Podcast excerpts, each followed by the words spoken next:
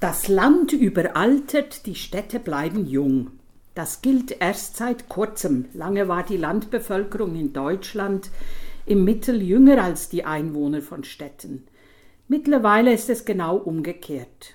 Eine Studie des RWI Leibniz Instituts für Wirtschaftsforschung untersuchte die Umzüge innerhalb Deutschlands in den Jahren 2008 bis 2014. Was treibt die jungen Menschen in die Städte? Warum verlassen sie die ländlichen Regionen? Nur noch jeder Sechste wohnt in Deutschland auf dem Land. Heute leben zum Beispiel in Berlin-Brandenburg 88 Prozent aller Einwohner in Städten und in Hessen sind es 83 Prozent. Sie hören schon mal dran gedacht ein Podcast des evangelischen Dekanats Biedenkopf-Gladenbach zu Themen der gesellschaftlichen Verantwortung. Ich bin Pfarrerin Katharina Stähler. Und heute geht es darum, warum junge Menschen, die auf dem Land aufgewachsen sind, in die Städte ziehen und sich dort niederlassen. Ich spreche mit Malte Müller.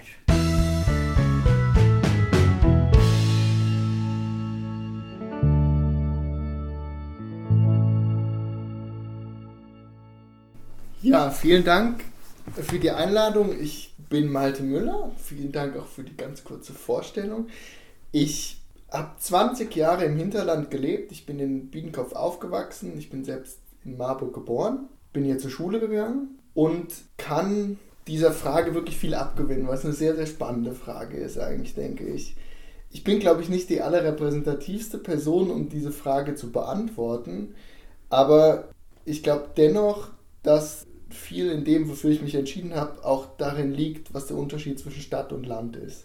Meine Eltern kommen aus Frankfurt und Berlin. Mein Vater ist in Berlin aufgewachsen, hat dort studiert und ironischerweise ist er aufs Land gezogen. Bewusst aufs Land gezogen, um sich dort mit Politik auseinanderzusetzen, um Fragen in den ländlichen Raum zu bringen, die in der Stadt schon beantwortet wurden, nämlich Fragen der sozialen Reintegration. Und bei mir war es genau umgekehrt. Ich bin auf dem Land aufgewachsen. Ich habe mich hier als Kind, als Jugendlicher unglaublich wohl gefühlt. Ich hatte hier eine tolle Zeit, aber für mich war schon immer früh klar, dass mich mein persönliches politisches Interesse vor allen Dingen auch und vor allen Dingen auch viele Reisen und innerhalb und außerhalb Deutschlands immer mit einer Welt konfrontiert haben, die ich eigentlich noch viel intensiver kennenlernen wollte. Ich bin nach dem Abitur dann sehr schnell ähm, für ein Jahr ins Ausland gegangen, nach Italien, habe dort ein Freiwilligenjahr gemacht, in dem ich dort in der Behindertentagesstätte gearbeitet und gelebt habe, was eine unglaublich tolle Erfahrung gewesen mhm.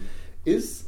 Wonach ich aber auch relativ schnell wusste, dass ich in dem Bereich nicht arbeiten wollte, auch wenn es mir Spaß gemacht hat, aber ich habe auch einfach gemerkt, das ist jetzt nicht die Erfüllung, die ich mir gesucht habe, sondern ich wollte immer schon was mit Politik, mit Wirtschaft äh, machen und hatte eigentlich auch schon immer das Interesse, im Ausland arbeiten zu wollen.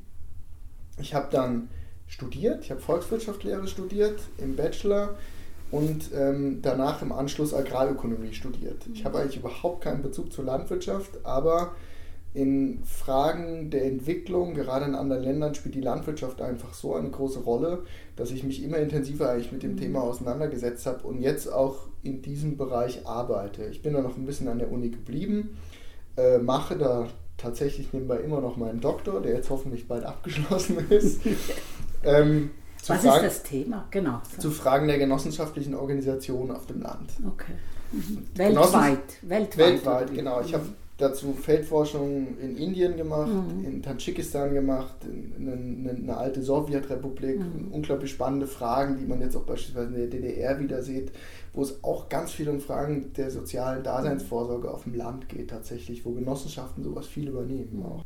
Ich glaube also, um zu der Ursprungseingangsfrage zurückzukommen, warum Menschen in die Stadt ziehen, ist es bei mir tatsächlich wirklich die Frage gewesen, ich kann nur das studieren in der Stadt, was ich mhm. studieren wollte und tatsächlich den Beruf, den ich jetzt ausübe. Ich arbeite für ein Unternehmen in der internationalen Zusammenarbeit. Wir arbeiten im Auftrag des Landwirtschaftsministeriums und wir koordinieren Projekte mit anderen Ländern. So eine Arbeit, die gibt es schlicht auf dem Land nicht. Man kann es vielleicht ja. machen, wenn man dort freiberuflich in dem Sektor arbeitet, aber de facto habe ich keine Möglichkeit, dieser Tätigkeit nachzugehen auf dem Land. Und ich glaube, das ist eigentlich schon die Hauptantwort auf die Frage. Genau, das ist ja auch das, was Studien sagen, dass es die mangelhafte Infrastruktur, Bildungsangebote und eben auch Arbeitsplätze äh, ist, was gerade junge Leute dann oder junge, auch gut ausgebildete Leute dann davon abhält, auf dem Land leben und arbeiten zu wollen. Und du bist ja in dem Fall eben auch in Berlin geblieben sozusagen gell, und lebst jetzt dort mit deiner Frau und deinen beiden kleinen Kindern aus beruflichen Gründen. Das ist das, was du jetzt gerade eben gesagt hast. Aber meine Frage ist ja auch, ja, ist ja nochmal anders, ob du als Berufsmensch eben die Stadt wählst oder ob du als Familienmensch die Stadt wählst. Was würdest du denn sagen? Also ist das, was sind denn die Vorteile von so einer Großstadt Berlin? Ich meine, das ist jetzt viel größer geht's nicht hier in der Bundesrepublik. Was ist denn da, was sind da so die Vorteile? Was würdest du sagen? es gibt Vorteile, es gibt definitiv auch Nachteile. Mhm. Also persönlich war es für mich zweifelsfrei die Frage der Aufregung. Also ich hatte einfach das Gefühl, mit 20, ich will nochmal einfach einen wirklichen Reiz zu erleben mhm. und in der Großstadt, wie gesagt, ich hatte es eingangs erwähnt, mein Vater kommt aus Berlin, ich hatte da noch meine Großmutter, die haben wir regelmäßig besucht, ich war schon als Kind früh in Berlin. Das hat für mich einfach schon immer einen unglaublichen Reiz verspürt, diese Größe, das einfach wahnsinnige kulturelle, soziale Angebot, was es mhm. dort gibt, die ganzen Kneipen, das ganze Nachtleben, das ist natürlich für einen äh, Studierenden wahnsinnig attraktiv. Es ist aber gleichzeitig auch so, dass es da nicht nur Vorteile gibt. Also das merken wir jetzt gerade mit unseren zwei kleinen Kindern, was beispielsweise das Thema Ausbildung angeht. Soweit sind wir zum Glück noch nicht. Schulen ist ein katastrophales Thema in Berlin. Es ist wirklich problematisch, dort gute, gute Schulen zu finden. Die sind sehr schlecht ausgestattet. Also da mhm. muss ich ehrlich sagen, ist das, was ich hier noch selbst auch aus meiner Bildung mitnehme und aus meiner Schulzeit mitnehme, deutlich positiver. Echt? Und gerade ist es tatsächlich auch so, wir haben zwei kleine Kinder, die sind in der Kita, wir mhm. schlittern von der einen Kita-Krise in die nächste, es gibt keine Erzieherin. Mhm. Äh, das ist schon immer natürlich ein Dauerthema, aber wirklich besonders intensiv, glaube ich, in der Stadt Mhm. Das hat natürlich auch was damit zu tun, dass unglaublich viele junge Menschen in die Stadt gezogen sind, dort jetzt bleiben, Familien gründen. Es gab einen absoluten Kinder-Babyboom und so schnell reagiert da natürlich auch eine Stadt nicht drauf. Also wir haben monatelang auf Kita-Plätze gewartet. Uns mhm. war es im Endeffekt vollkommen egal, in welche Kita wir gehen. Hauptsache, wir haben irgendeinen Kita-Platz, damit wir auch irgendwo wieder mhm. arbeiten können. Unsere Kinder fühlen sich zum Glück wunderbar wohl in der Kita, aber ähm, es gibt da tatsächlich Vorteile, und es gibt tatsächlich auf jeden Fall auch Nachteile in der Stadt zu leben. Ja. Ja, ja gut, auch hier auf dem Land warten Menschen monatelang manchmal auf Kita-Plätze. Das ist echt auch, also die Kitas, das ist echt auch ein Thema geworden, nämlich auch, auch bei uns, der Mangel an Erzieherinnen und so. Aber ja, in der in der Großstadt ist es natürlich auch noch so, ich meine, hier bei uns auf dem Land, wenn du, was weiß ich, in Wallau bist oder in Biedenkopf bist oder in Niedereisenhausen bist, dann rechnest du damit, dass du in der Kita an deinem Ort dann äh, einen Platz findest. Gell? In Berlin, denke ich mal, sind die Wege auch einfach viel länger. Egal, was du machst, da nimmst du eben auch die langen Wege dann auch in Kauf. Das stimmt so diese Entwicklung, dass die Landbevölkerung in die Stadt zieht, ist ja eine globale, das ist ja eine weltweite. Manche sagen, es ist die größte Völkerwanderung aller Zeiten, dieser, dieser äh, ja, dieser Schub von Landbevölkerung, die in die Städte ziehen, das hast du ja, du hast ja erzählt, du bist auch im Ausland immer mal wieder. Kannst du da was dazu sagen? Vielleicht ein Beispiel, irgendwas, was du erlebt hast oder was du beobachtet hast? Ich muss noch mal einen, einen Punkt zurückgehen, weil es ja gerade auch, in, du hast das Thema Infrastruktur mhm. geht, angesprochen hat und da muss ich auf jeden Fall auch noch mal eine Lanze für das Hinterland sprechen. Mhm. Ich, wir wohnen ja jetzt in Berlin, da ist Brandenburg drumherum mhm. und das ist wirklich ein ländlicher Raum, den es in dem Umfang mit der Abwanderung noch viel härter trifft ja. als das Hinterland. Das, das Hinterland stimmt.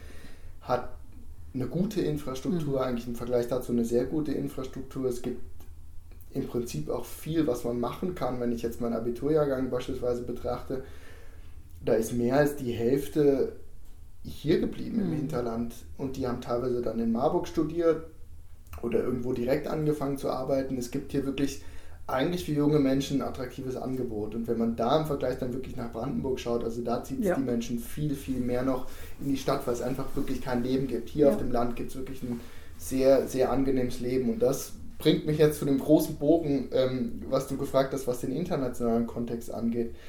Wir arbeiten ähm, also für das Landwirtschaftsministerium mit großen Schwellenländern zusammen. Ich speziell arbeite mit China viel zusammen. Ich mhm. betreue da Projekte.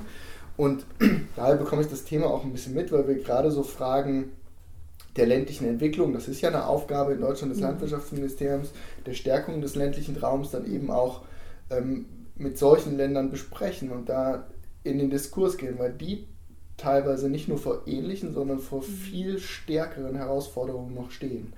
Dort gibt es tatsächlich so massive Strömungen in die Stadt, so eine massive Urbanisierung, dass der ländliche Raum in Relation noch so viel mehr abgehängt ist, das kann man sich hier in Deutschland eigentlich gar nicht vorstellen. Das sind Welten dazwischen. Also das eine ist wirklich ein Entwicklungsland, wenn man China im ländlichen Raum sich anguckt.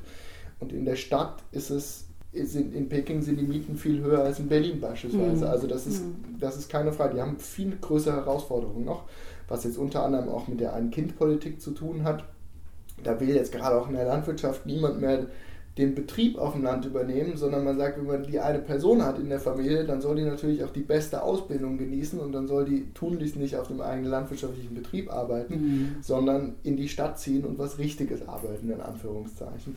Und ich glaube, da da muss man das Ganze auch nochmal in Relation sehen, dass wir in Deutschland eigentlich gar nicht so ein sehr großes Problem der Verstädterung haben. Das gibt es natürlich, diesen Trend, mhm. aber da gibt es andere Länder, die hat das noch viel stärker erwischt. Ja. Also das ist so meine Beobachtung. Ja. Oder die ja. erwischt das gerade viel stärker. Also das ist ja auch eigentlich äh, beunruhigend, wenn man bedenkt, dass ich weiß jetzt die Zahl nicht mehr genau, aber ich glaube bis zu 70 Prozent äh, der Ernährung der gesamten Weltbevölkerung von Kleinbauern äh, ähm, erwirtschaftet wird. Gell? Und äh, die Vorstellung, dass, äh, dass es sich auch für die Kleinbauern in diesen anderen Ländern, in diesen Schwellenländern gar nicht mehr lohnt, gell, ihre Landwirtschaft zu betreiben, das ist schon, das äh, könnte in Zukunft auch zu einem Problem werden. Ne? Also wir brauchen das Land, wir brauchen die ländlichen Regionen mit ihren Bauern, ne? ob das jetzt klein oder, oder größere Bauern sind. Also wovon wollen wir uns denn ernähren? Gell?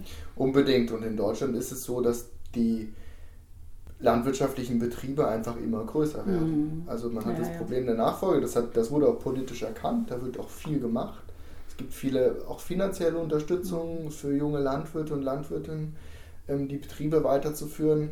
Aber das ist ein Strukturwandel, den kann man im Zweifelsfall verlangsamen, den mhm. kann man nicht ganz aufhalten, weil ja. diese Kräfte natürlich der Menschen, die in die Stadt sind, immer, immer stärker sind. Und das ist definitiv zu beobachten. Aber nochmal, da muss ich das Hinterland wirklich so ein bisschen herausnehmen, weil ich glaube, gut, ich meine, Biedenkopf ist auch irgendwo eine Stadt. Also mhm. hier ziehen ja auch Menschen aus mhm. den umliegenden Dörfern noch hin. Mhm. Dann werden die Dörfer ja, wahrscheinlich ein bisschen kleiner. Also man hat das ja auch im mhm. ganz Kleinen, wiewohl man das auch im ganz Großen hat, ja. diesen Effekt. Ja.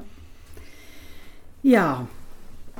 Also, äh, was würdest du denn sagen, was müsste sich denn hier im Hinterland ändern? Also, du hast jetzt schon viele Vorteile auch des Hinterlandes oder dass es eben hier gar nicht so furchtbar schlimm aussieht. Aber es ist doch trotzdem eine Tatsache, dass wenn du sagst, die Hälfte deines Abi-Jahrgangs ist hier geblieben, die andere Hälfte eben nicht. Na, die sind eben weggezogen und werden auch wegbleiben. Was müsste es denn geben hier, damit das, ähm, ja, dieser Trend auch etwas äh, verlangsamt werden würde? Was bräuchte es denn noch im Hinterland? Was würde dir hier fehlen? Also abgesehen jetzt abgesehen von, ähm, von Arbeitsmöglichkeiten, klar, in deinem, in deinem Metier, bei deinen Themen? Ich glaube tatsächlich, dass es jetzt gerade auch durch die Corona-Pandemie eigentlich auch wieder einen Effekt gibt bei jungen Menschen oder beobachte das auch in meinem Umfeld in Berlin, wieder auch ein bisschen rauszuziehen. Mhm. Arbeiten ist ja flexibler geworden. Die Menschen arbeiten mehr von zu Hause. Arbeitgeber merken, dass das auch funktioniert und vertrauen da auch durchaus mehr ihren Mitarbeiterinnen. Also ich glaube, da ist so ein, ein, recht positiver Effekt da. Aber ich denke, was ganz wichtig ist für so eine Region, jetzt auch wie das Hinterland ist, dass eine gute Infrastruktur da ist, dass man die Arbeiten, die jetzt hier nicht stattfinden vor mhm. Ort, also hier gibt es natürlich ein großes Angebot an Industrie, an pädagogischen ja. Arbeiten, ja. an Handwerk und sowas, aber wenn es das nicht ist, wenn man irgendwo auch in der Stadt arbeiten kann, ist es natürlich extrem wichtig, eine Verkehrsinfrastruktur zu haben, die auch das Pendeln ermöglicht. Richtig. Und das Rhein-Main-Gebiet und jetzt im weiteren Sinne vielleicht auch irgendwie Köln-Bonn oder sowas, was ja auch jetzt gar nicht mal so weit ist eigentlich von der Distanz. Ähm, das ist ja erschließbar dadurch und das würde Menschen auch ermöglichen, hier zu wohnen und jungen Menschen auch hier zu wohnen, mhm. die Vorzüge, die man hier zweifelsfrei hat auf dem Land, zu nutzen, aber gleichzeitig noch irgendwo in der Stadt zu arbeiten. Also ich glaube, da ist es enorm wichtig, dass es da noch ein stärkeres Angebot gibt, gut pendeln zu können, dass vor allen Dingen natürlich durch die Bahn das irgendwie ja. gut erschlossen ist, dass ja. man pendeln kann. Und das machen ja auch welche. Also wenn man jetzt näher Richtung Marburg wohnt, dann hat man natürlich auch die Möglichkeit, dort ähm, innerhalb von einer knappen Stunde nach Frankfurt zu pendeln und dort zu arbeiten. Ja. Also das ist, glaube ich, was, was unbedingt aufrecht erhalten werden muss. Mhm und auch ausgebaut werden ja. muss, damit auch die, ähm, die Taktung auch vielleicht etwas knapper wird. Also nicht einmal die Stunde, sondern vielleicht öfters auch, dass man hier aus Biedenkopf eben nach Marburg kommt und dann weiterkommt. Ne? Ja. Genau, das ist das eine, die Infrastruktur. Der andere, das andere ist natürlich, und das ist die viel schwierigere Frage, glaube ich, weil die nicht so schnell mhm. äh, zu beantworten ist, ist das ganze äh, kulturell-soziale, glaube ja. ich. Also ähm, in Biedenkopf merkt man das schon extrem. Also das Sterben der Innenstadt, ähm, auch wenn da viel versucht wird, auch politisch gegenzusteuern, aber das, sind kein, ist kein einfaches Unterfangen. Es gibt kaum noch eine wirkliche Kneipe, in die ja. man abends weggehen kann. Das ist bitter und äh, ich bin ja da nicht unschuldig dran. Ich bin ja als junger Mensch weggegangen, aber ich trage ja auch so ein bisschen dazu bei. Also das ist, äh, das ist, das ist schwierig, aber man, es ist natürlich schwer, sowas dann aufrechtzuerhalten. Also ich glaube, da müsste auch noch viel ehrenamtlich funktionieren. Andererseits sieht man, dass sowas wie das Vereinswesen ähm, total aktiv und lebendig ist und dass darüber ähm, wiederum auch eigentlich ein ganz gutes Angebot besteht. Also da muss ich, glaube ich, nochmal sagen, so, so schlimm ist die mhm. Situation hier ja, noch gar ja, nicht, ja, wie sie in vielen anderen Regionen, auch innerhalb Deutschlands ist. Ja.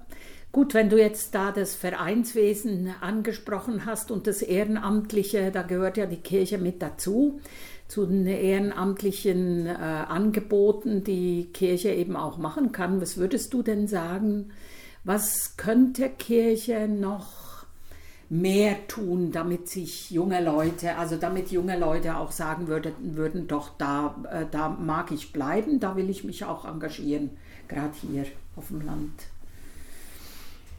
Ich glaube, da gibt es auch wieder zwei Ebenen.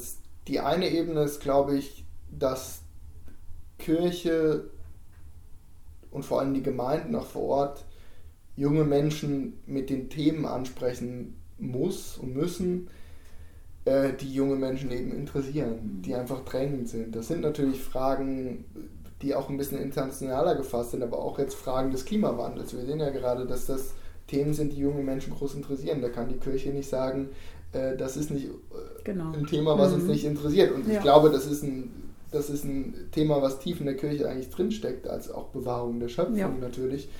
Ähm, die, richtig, die richtige Themenwahl, dass man über solche Themen und auch eben sieht, Kirche ist nicht was, was Altes, was Verkommenes, sondern Kirche ist auch in der Lage, so junge Themen aufzugreifen, mhm. äh, die Themen junger Menschen aufzugreifen und diese dann auch zu unterstützen und voranzubringen. Und da mhm. ist natürlich Klima nur ein Thema. Es gibt gibt viele mhm. Themen. Migration ist ein großes Thema, so kontrovers das in Deutschland auch überall diskutiert wird, aber da eben auch eine Plattform zu sein, so ein bisschen für die Gesellschaft, um ins Gespräch zu kommen für bestimmte Themen. Ich glaube, mhm. das, ist, das ist was enorm wichtig ist und ich glaube, das kommt bei vielen jungen Menschen nicht an, dass die Kirche eigentlich so eine Rolle auch einnehmen mhm. kann in der Gesellschaft. Und die fände ich persönlich sehr wichtig eigentlich. Mhm. Ich glaube, da wird auch tatsächlich schon viel getan, aber das nach außen zu transportieren, ja.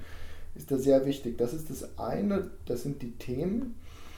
Das andere ist, glaube ich, auch so ein bisschen die soziale Fürsorge oder der Beitrag zur Daseinsvorsorge, zur sozialen Infrastruktur. Mhm. Dass es Angebote gibt, dass die Kirche auch weiterhin verstärkt Kitas offen hält und diese unterstützt. Also das kann ich auch nochmal aus meiner persönlichen Sicht sagen. Es ist einfach, meine Frau und ich, wir sind beide berufstätig, wir haben zwei kleine Kinder, das ist ein ganz, ganz schöner äh, Jonglierakt auf jeden Fall da, so ein bisschen das Leben zu organisieren und das klappt ganz gut, aber man ist natürlich auf sowas enorm angewiesen als junger Mensch und als junge Familie, dass man ähm, sich so ein bisschen da irgendwo auf die Gesellschaft ähm, verlassen kann. Und ja. wir sehen das gerade, und das ist was, was mir in der Stadt total fehlt, dass wir da unsere eigene Familie nicht haben. Wir haben da keine Großeltern, die wir unterstützen können. Und deswegen sind wir natürlich auf äh, sowas wie die Kita angewiesen, auf eine Schule dann später auch mal angewiesen auf Babysitter-Angebote angewiesen. Ne? Man muss ja das alles irgendwie so ein bisschen ausgleichen können und da ein bisschen Unterstützung haben. Ich glaube, da ist Kirche auch wichtig. Das andere ist die Fürsorge auch, auch für Ältere und ich glaube, das ist ein, auch wiederum ein Nachteil in der Stadt zu leben. Da ist die Anonymität viel höher. Ich glaube, da gibt es viel mehr Einsamkeit, ohne da irgendwelche Studien zu, zu kennen. Aber auch so aus zwei, drei Fällen, die ich mitbekommen habe, ist es wirklich so, dass da viel mehr Leute eher einsam leben als auf dem Land wo ähm, klar die Anonymität nicht da ist, mhm. aber andererseits man viel mehr den Nachbarn sieht ist und so. gegebenenfalls ja. dessen, dessen äh, Not- oder Bedürfnislage auch sieht und ein bisschen mehr füreinander da ist. Also das ist was, glaube ich, was, wo die Kirche als, als Gemeinde ähm, weiter immer unterstützen kann und da sein kann. Und ich glaube, das ist auch ein Thema, was junge Menschen anspricht und wo tatsächlich auch junge Menschen bereit sind, sich über sowas zu engagieren. Jetzt gar nicht mehr über die großen Fragen des Glaubens oder mhm. Gott, sondern sozusagen die Gemeinde, die Kirche als sozialer Kit auf dem Land, der enorm wichtig ist, mhm. glaube ich. Ja, vielen Dank, Malte Müller. Ich danke Ihnen und euch allen fürs Zuhören. Bis zum nächsten Mal.